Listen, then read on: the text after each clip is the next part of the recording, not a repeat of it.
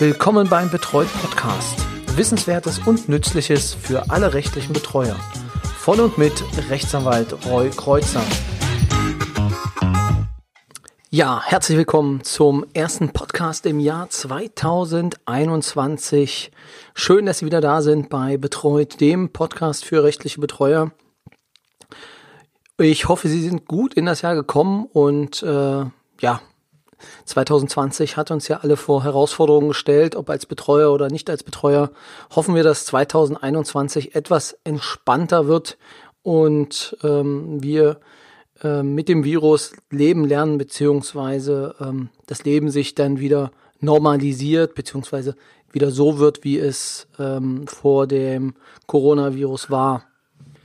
Sie hören jetzt die 20. Folge des Podcastes und bevor wir jetzt mit dem Thema Krankenversicherungen und zwei Fallbeispielen äh, weitermachen, möchte ich noch auf die Folge 18 eingehen und äh, ja, die Rückmeldungen, die ich da erhalten habe, nochmal aufnehmen. In der Folge 18 ging es um ähm, die Konten und vor allem, wie man es doch möglich macht, dass Betreute dann an ihr Geld kommen. Hierbei wies ein Kollege richtigerweise darauf hin, dass äh, bei einem P-Konto es natürlich nicht funktioniert mit diesen beiden Konten, weil ähm, in dem Moment, wo es ein zweites Konto gibt, was kein P-Konto ist, kann es jederzeit gefändet werden. Das heißt, wenn Sie etwas dort halt hinüberweisen, ähm, ist es un, also uneingeschränkt von der Fändung ähm, bedroht, also kann direkt dann äh, gefändet werden, ohne dass sie das Geld wieder zurückholen können oder dass sie das Geld anderweitig sichern können. Das heißt, wenn sie 100 Euro auf dieses Konto überweisen, ist das, ist das Geld gesperrt und in dem Moment müsste es dann von der äh, Bank äh, überwiesen werden an den Gläubiger, der eine Pfändung auf diesen Konten hat, weil in der Regel ja ähm, bei einem Pfändungs- und Überweisungsbeschluss ähm, alle Konten angegeben werden von der Bank und äh, es nicht nur immer dieses eine spezielle Konto ist, was angegeben wird und ähm, dadurch ähm, alle möglichen Geldeingänge, die bei dieser Bank sind, auch von dem Gläubiger erfasst sind. Und in dem Moment, wo ein neues Konto eröffnet wird, ist es natürlich auch so, dass diese Pfändung davon, ähm, dass es davon beinhaltet, ähm, auch, auch das neue Konto beinhaltet und in dem Moment kann dann das Geld ohne Abzug ausgekehrt werden, beziehungsweise muss ohne Abzug ausgekehrt werden. Das heißt, mit einem P-Konto gibt es diese zweite Kontomöglichkeit halt nicht. Das ist richtig. Und ähm, da bräuchte es dann eine andere Lösung. Genau, das Geld ähm, kann, und da hat der Kollege auch noch darauf hingewiesen, kann natürlich dann auch vom Hauptkonto abgehoben werden. Also vielleicht noch einen Schritt zurück. Wenn wir jetzt natürlich die Person ohne Einwilligungsvorbehalt zur Bank schicken und sagen, du kannst von deinem eigenen Konto Geld abheben, ist es natürlich theoretisch auch möglich, dass er sagt, okay, und jetzt hätte ich gern das Geld von dem anderen Konto. Weil er hat ja keinen Einwilligungsvorbehalt, das heißt, er darf an beide Konten uneingeschränkt ran. Wie gesagt, das ist die Theorie. Praxis ähm, sollten Sie mit der Bank vorher abklären, dass genau an dieses Konto halt nicht rankommt. Also ganz wichtig, er kann natürlich auch daran. Deswegen mache ich es in der Regel so, dass die Personen eine Karte bekommen, eine Kundenkarte, die sie dann vorlegen. Und dann ist man ziemlich sicher, dass er nur auf dieses Kundenkonto halt zugreift. Betreuung ist ein Geben und Nehmen. Das heißt, man muss miteinander auch arbeiten. Also da muss es ein gewisses Vertrauensverhältnis geben. Ja, die ähm, Missbrauchsgefahr besteht, aber nein, Sie sollten jetzt aus diesem Grund dann nicht äh, das zweite Konto nicht einrichten. Ähm, wenn er das Konto leer machen will, wird er es auch so leer machen. Worauf der Kollege auch noch hingewiesen hat, äh, ist, dass dasselbe Problem bei der Volksbank existiert, dass es dort die Unterkonten auch nur dann gibt, äh, wenn sie ähm, kein, über kein P-Konto verfügen. Ansonsten sind die Unterkonten ebenfalls fändbar. Vielen Dank für den Hinweis, wollte ich an dieser Stelle noch weitergeben.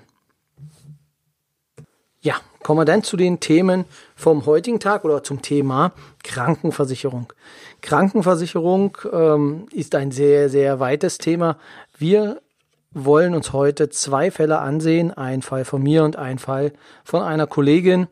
Äh, ein aktueller Fall, äh, den ich hier schildern möchte und äh, wo ich meine Gedanken ähm, ja so ein bisschen mit Ihnen oder mit euch teilen möchte. Und zwar geht es vor allem um die Sozialleistungen oder im, im, im Falle von Sozialleistungen, ähm, inwieweit Personen dann auch noch krankversichert sind. Vielleicht zu meinem Fall, den ich hatte. Ähm, es war eine äh, Betroffene, die aus Afrika zurückgekehrt ist, hat dort viele, viele Jahre gelebt und ist nun in das äh, deutsche Sozialleistungssystem wieder hineingerutscht und ähm, ja, hatte dann die Option, beziehungsweise ähm, als erstes wird ja geprüft, ähm, gibt es die Möglichkeit des, ähm, des Sozialleistungsbezuges des ähm, SGB äh, 2, also ähm, ALG 2, Arbeitslosengeld 2, wenn sie halt, das hat sie nicht getan, nicht gearbeitet hat, ähm, ist sie dann halt in das ALG 2 gefallen. Und ähm, dort gibt es natürlich dann auch die Option der ähm, Krankenversicherung, beziehungsweise dass die Krankenversicherung übernommen wird. Jetzt war es so, dass ähm, sie allerdings keine Krankenversicherung hatte bis zu dem Zeitpunkt. Und ähm, wir jetzt gucken mussten, wie bekommen wir die Dame jetzt wieder in die Krankenversicherung hinein. Ähm, wir hatten dann eine Krankenversicherung angefragt, ob sie die Dame aufnehmen möchte oder nicht. Und ähm, da hat die Versicherung dann abgelehnt. Also Hintergrund war, ähm, dass die Dame bereits im ja, vorpalliativen ähm, Stadium einer ähm, Krebserkrankung war, was natürlich enorme Kosten dann ähm, auch mit sich bringt. Nun hat, und sehen Sie es mir nach, dass ich jetzt nicht auf die einzelnen äh, Rechtsnormen eingehe, um es äh, einfach zu halten, ähm, hat der Gesetzgeber allerdings eine ähm, eine Pflicht zur Krankenversicherung eingeführt. Das bedeutet, jede Person muss krankenversichert sein. Es gibt natürlich jetzt diese Ausnahmen, die halt jetzt noch nicht da reinfallen. Und jetzt muss geguckt werden, wie kriegt man sie in dieses System hinein. Und da gibt es die Regelung, vereinfacht gesagt, dass die letzte Krankenkasse, also die letzte Krankenkasse, bei der die Dame oder der Herr in dem Fall äh, allgemein gesprochen war, ähm, die Person aufnehmen muss. Jetzt ist die Frage, die Dame ist, glaube ich, 1991 oder 92 war es, ist sie ähm, ins Ausland gegangen, ähm, welche Krankenversicherung für sie zuständig war. Ähm, jetzt hatte sie zwei Krankenkassen mir mal genannt und sagte, sie glaube, sie sei da mal versichert gewesen oder auch ähm, bei der anderen Versicherung. Ähm, in der Regel werden die Daten nach zehn Jahren gelöscht. Das heißt also, wenn es nach datenschutzrechtlichen ja, Normen gehen sollte, ähm, sollten eigentlich ähm, Unterlagen aus dem Jahre 1990 nicht zwingend mehr zu finden sein. Und so war es jetzt auch in diesem Fall, den ich jetzt beschreibe. Es ähm, ließ sich nicht wirklich etwas auffinden, ähm, weshalb die eine Krankenkasse gesagt hatte, nee, also bei uns, wir haben keine Unterlagen, bei uns liegt jetzt nichts vor. Was habe ich dann gemacht? Ich habe geguckt, ähm, wer dann, also welche Krankenkasse in Frage kommen könnte und das lässt sich meistens oder halt als erster Ansatz ähm, aus dem Rentenversicherungsverlauf entnehmen. Das bedeutet, ich habe mir diesen Rentenversicherungsverlauf angefordert und habe geschaut, wann Rentenversicherungsbeiträge ähm, geleistet wurden, also sozialversicherungspflichtige Beiträge geleistet wurden. Und das ließ sich halt dort entnehmen. Und äh, daraus ließ sich dann zusammen mit der Betroffenen ähm, in etwa eruieren, bei welchem Arbeitgeber das gewesen sein könnte. Den gab es natürlich dann damals nicht mehr, um nachzufragen. Das wäre dann die nächste Option, dass man halt dann bei dem Arbeitgeber nochmal nachfragt, ob er noch Unterlagen ähm, zu diesem ähm, Arbeitsverhältnis hat, um dann nachzuweisen, in welcher Krankenkasse oder welche Beiträge dann an die Krankenkasse abgeführt wurde. Es tauchte dann in dem Fall noch ähm, eine ähm, eine, ein Abführen von ähm, Beiträgen aus einer geringfügigen Beschäftigung aus, die dann nicht den Kranken, ähm, den Ersatzanspruch oder den, den Krankenkassenanspruch ähm, generierte. Ähm, es war denn so, dass wir später noch Unterlagen gefunden haben, aus denen sich dann die eine Versicherung oder die eine Krankenversicherung heraus ergab, so dass wir dann über den Versicherungsverlauf und dementsprechend weiteren äh, Nachforschungen dann die Dame in die Krankenversicherung bekommen haben. Das heißt, das Rückkehrrecht, was die Dame in dem Fall hatte, konnte ausgeübt werden oder ja die Rücknahmepflicht, so würde ich es auch mal bezeichnen, ähm, bei der Krankenkasse, so hat es sich wahrscheinlich auch für die Krankenkasse angefühlt, die lag dann vor und äh, sie mussten sie dann aufnehmen. Was passiert dann? In dem Fall äh, sagt die Krankenkasse, okay, wir sind jetzt verpflichtet, dich aufzunehmen, wir haben eine äh, Versicherungspflicht und für die letzten Jahre zahlst du uns, also deswegen bist du jetzt bei uns versichert und das war über die Verpflichtung, dass du versichert bist, bist du jetzt rückwirkend halt auch für die ganze Zeit versichert. Wir hätten gerne, und in dem Fall waren es, glaube ich, knapp 30.000 Euro Beitrag für die letzten Jahre von dir. Ähm, das war jetzt natürlich äh, nicht zwingend zu zahlen, aber ähm, wir waren, also es gibt ja dann immer noch die Möglichkeit der ähm, Einrede der Verjährung und der Niederschlagung der, äh, der Beiträge. Ähm, das wurde dann unsererseits ähm, ja, beantragt bei der Krankenkasse, so dass jetzt nur noch ein geringerer Restbetrag überblieb, der, ähm, ja, der übernommen werden musste, ähm, der deutlich geringer war als die Zahlung der äh, Krankenkassen, der, der Beiträge.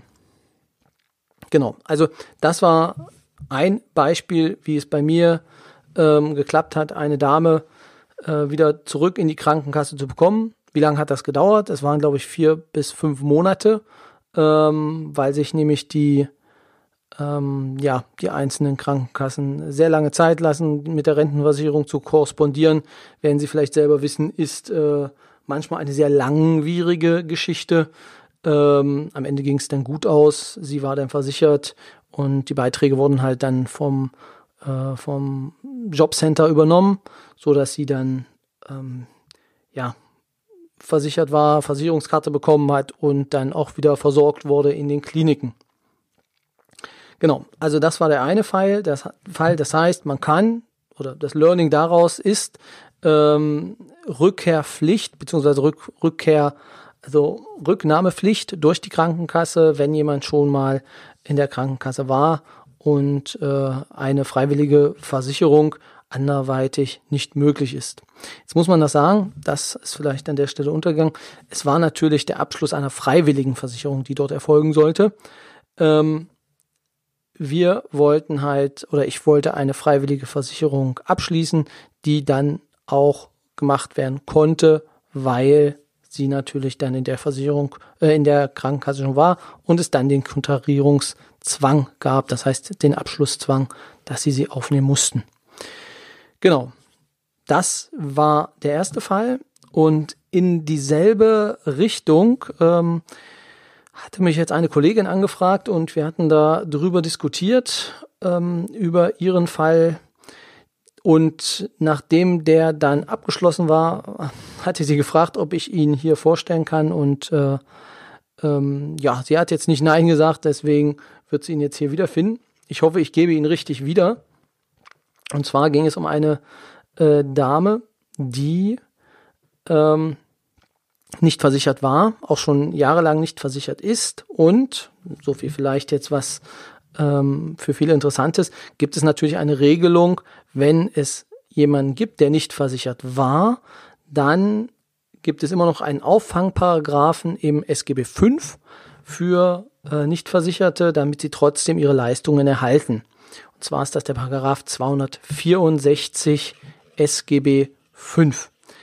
Das bedeutet, jemand, vielleicht als passendes Beispiel, ich habe auch jemanden im äh, 264er Bezug, ähm, das ist bei mir eine ähm, ja, behinderte Dame, die aus, ähm, als, als Flüchtling nach Deutschland kam und natürlich auch keine Vorversicherung hier hatte und äh, aus diesem Grund kein Versicherungsverhältnis ähm, begründet hat und ähm, auch keine Krankenversicherung hat und die wird dann über ähm, Paragraph 264 SGB 5 versorgt. Was bedeutet 264 SGB 5 oder was, was ist so der, der Grundgedanke daraus? Der Grundgedanke heißt, ähm, es gibt eine notwendige Versorgung mit den Personen, also für die Person, dass sie, dass sie Krankenhausleistungen, dass sie Hilfsmittelleistungen erhält, allerdings nicht versichert ist. Und wenn dies so ist, dann rechnet die Krankenkasse beim Sozialamt die Leistungen, die es erbringt, ab. Vielleicht nochmal anders formuliert. Eine Leistung, also diese Person, ähm, die über 264 in dem Sinne untechnisch versichert ist, erhält eine Versicherungskarte, geht zum Arzt.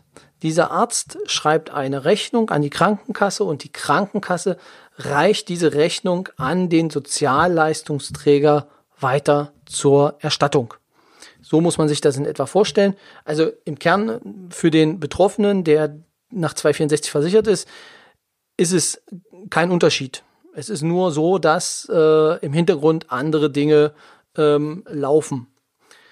Genau. Und diese 264er Versicherung ähm, galt, also vor allem für ALG 2 Empfänger ähm, ist die, also wird die angewendet und äh, also für verschiedenste, für verschiedene äh, Bereiche. Ähm, wie gesagt, Empfänger der laufenden Leistung nach 2 Asyl, Asylbewerberleistungsgesetz, um es ähm, ja jetzt mal so zu sagen. Und ähm, ja, es galt vor allem dann auch für die Personen des SGB 12, die dann Leistungen nach dem dritten und vierten Kapitel erhalten haben. Die Dame erhielt, soweit ich das erinnern kann, Leistungen nach dem äh, dritten Kapitel des SGB 12 und fiel damit auch in den, ja, in den Geltungsbereich des 264 SGB 5. Nun war es allerdings so, dass das Wohngeld erhöht wurde und es auch zu einer Rentenerhöhung kam. Die Dame erhielt noch Rente und dann quasi aufstockende Grundsicherungsleistungen.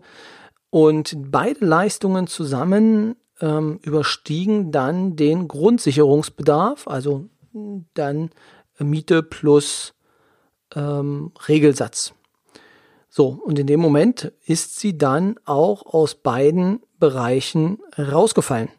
Das heißt, sie hat zwar Wohngeld bekommen, aber war jetzt nicht mehr krankenversichert.